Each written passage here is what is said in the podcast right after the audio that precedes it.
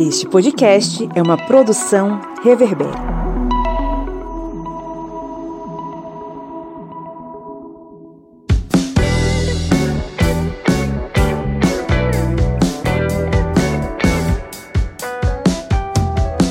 Olá, historiantes! Está entrando no ar o FAQ, o seu programa de perguntas e respostas que vai solucionar as dúvidas mais frequentes sobre história e outras ciências humanas comigo, o professor Pablo Magalhães. No episódio de hoje, vamos explicar de quais modos o povoamento das Américas aconteceu a partir das principais teorias científicas publicadas. Mas já posso adiantar o seguinte: temos algumas possibilidades para considerar. Vamos para o nosso quarto FAQ?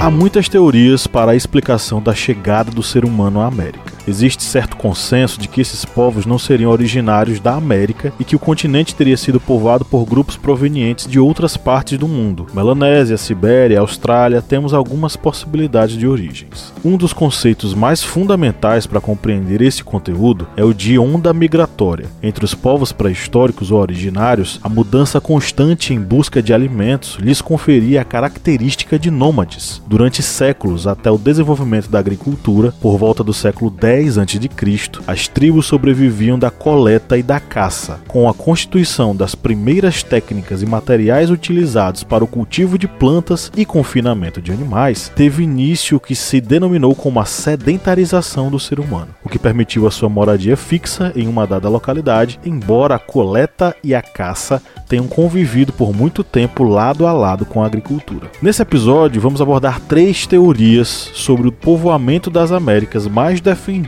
entre as pesquisas científicas. Vamos para a pergunta de hoje: Como o povoamento das Américas aconteceu? Antes de responder a pergunta, deixa eu te lembrar de clicar em seguir nosso podcast e ativar o sininho para receber todas as nossas novidades. E se você estiver ouvindo a gente no Spotify ou Apple Podcasts, não esqueça de dar 5 estrelas para fortalecer nosso projeto.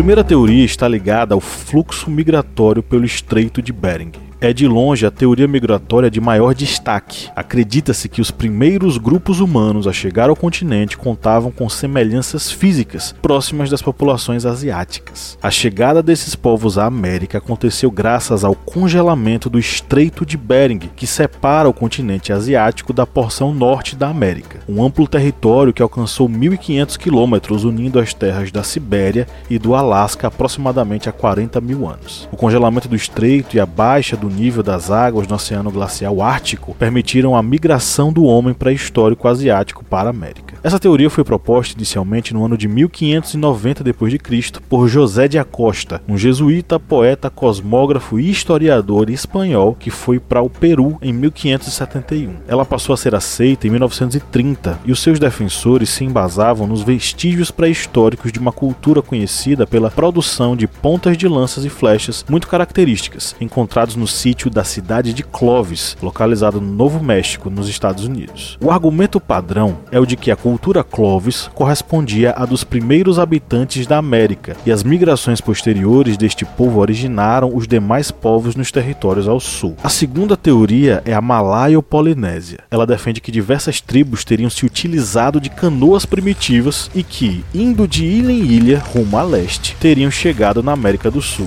ou seja, navegando pouco a pouco e parando a cada ilha, essas tribos da região da Melanésia e parte da Austrália rumaram sem um destino prévio até chegar à América do Sul. Essa passagem teria ocorrido em dois momentos e em dois lugares diferentes. Primeiro, da Austrália, 6 mil anos antes dos eventos relacionados ao Estreito de Bering, e da Melanésia, alguns séculos após Bering. O principal formulador dessa teoria foi o antropólogo francês Paul Rivet, que a defendeu em 1943. Ele não negava a passagem dos humanos pelo Estreito de Bering, apenas defendia que a chegada deles na América teria ocorrido por mais de uma rota. E temos também a terceira hipótese, e sobre ela temos algumas evidências em sítios arqueológicos no Brasil.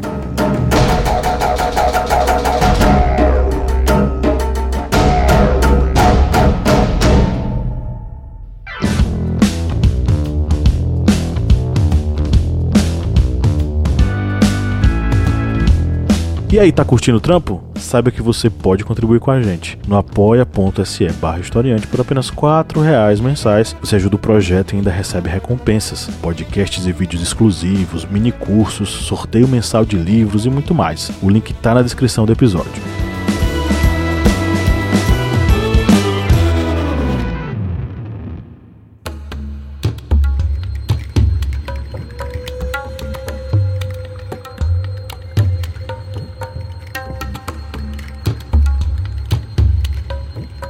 A terceira teoria é de que duas ondas migratórias teriam vindo ao continente sul-americano e povoado o local. A primeira onda de migração teria chegado a cerca de 14 mil anos e tinha sido composta por indivíduos semelhantes aos aborígenes e aos africanos, vindos pelo Oceano Pacífico. A segunda onda migratória viria para cá há cerca de 12 mil anos pelo Estreito de Bering e os membros deste grupo tinham as características físicas dos asiáticos, de quem os modernos povos indígenas possivelmente derivam. O bioantropólogo Walter Neves, professor aposentado do Instituto de Biociências da USP, desenvolveu ao longo de 20 anos essa teoria, que defende que o continente americano foi colonizado por duas ondas de Homo sapiens vindas da Ásia. Mas qual dessas três poderia estar correta? Vamos refletir sobre isso a partir de algumas evidências. A primeira delas tem a ver com Luzia, o fóssil humano mais antigo encontrado na América do Sul, com cerca de 12.500 a 13.000 anos. Sua descoberta reacendeu questionamentos acerca das teorias da origem do povo americano. Em 2018, cientistas utilizaram as análises de DNA para investigar como se deu o povoamento humano nas Américas. A pesquisa foi publicada na revista científica Cell e teve o bioarqueólogo André Strauss como coordenador do projeto no Brasil. Os dados genéticos mostravam que Luzia tinha forte conexão com a cultura Clovis dos Estados Unidos. Ou seja, a teoria do povoamento através do Estreito de Bering e da América do Norte para o Sul seria então a mais correta.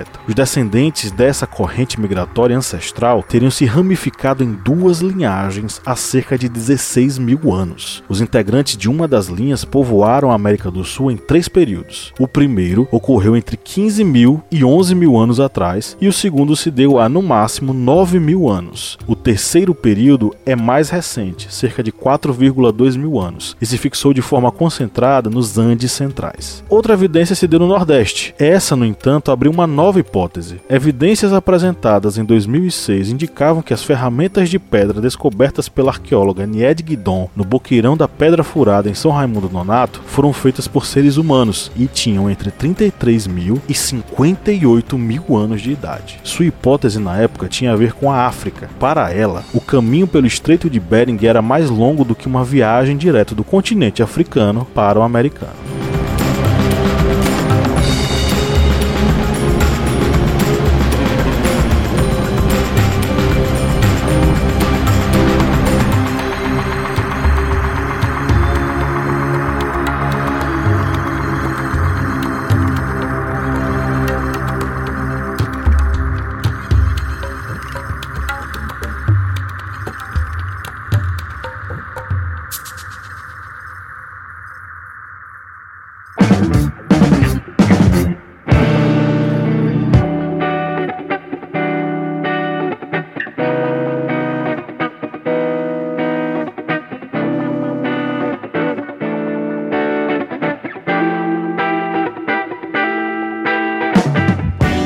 Voltando à pergunta lá do início do episódio: como o povoamento das Américas aconteceu?